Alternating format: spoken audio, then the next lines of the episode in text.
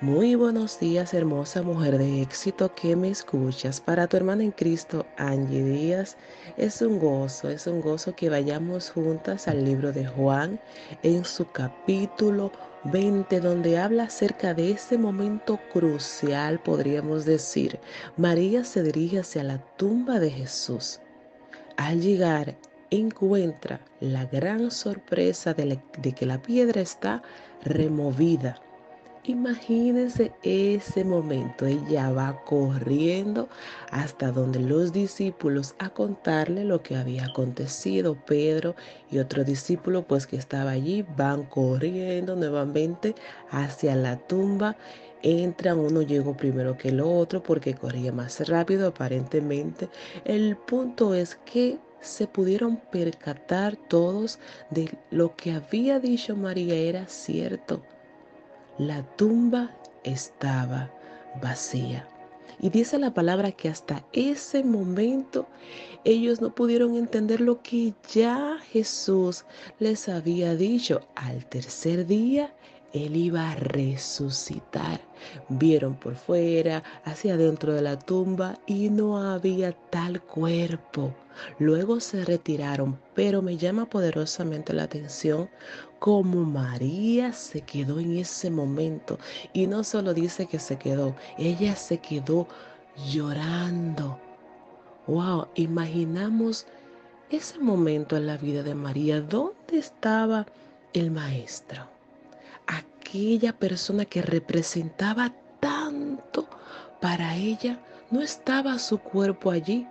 Fue quien tuvo ese interés de ir a la tumba y darse cuenta de que la piedra estaba removida y de que no había tal cuerpo allí.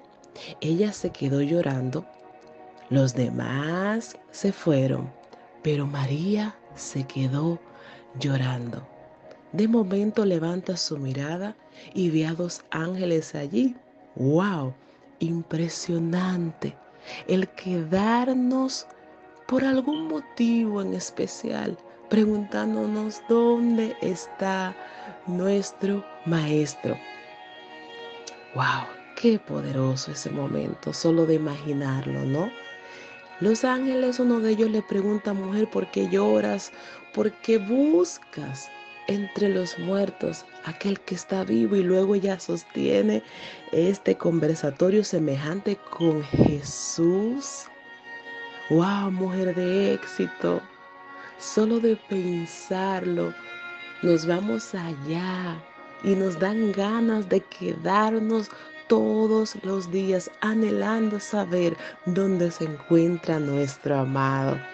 Ella tuvo ese momento precioso con Jesús, la única de hecho que tuvo ese momento, esa intimidad con el maestro y de que pues él le diera la gran comisión. Luego el Señor se aparece ante sus discípulos. Hizo varias apariciones, dentro de las cuales en una sopló sobre ellos el Espíritu Santo, aquella promesa preciosa que en este tiempo tú y yo tenemos también. Uno de sus discípulos no estaba allí, por lo tanto los demás contaron todo, yo me imagino. Apareció Jesús, nos sopló en nosotros y recibimos el Espíritu Santo. Él no había creído. Más adelante, nuevamente se aparece el Maestro y sí estaba aquel discípulo que hasta ver no creía. Era Tomás. Y el Señor lo confronta de cierta manera y le dice, ay, dichosos aquellos que sin ver pueden creer. ¿Eres tú una de ellas? Yo creo que sí.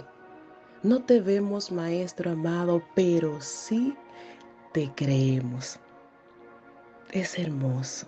Es hermoso como el Señor tuvo todos estos encuentros después de, esta gran resurrección con sus discípulos, con quienes lo seguían. Y la palabra se confirmó de manera sorprendente. Todo lo que él anteriormente había dicho. Él no mintió. Él no mintió. Su verdad fue expuesta de una manera sobrenatural. Y hoy nosotros disfrutamos de esa gran verdad. Vamos a quedarnos, así como se quedó María, vamos a quedarnos por algo más.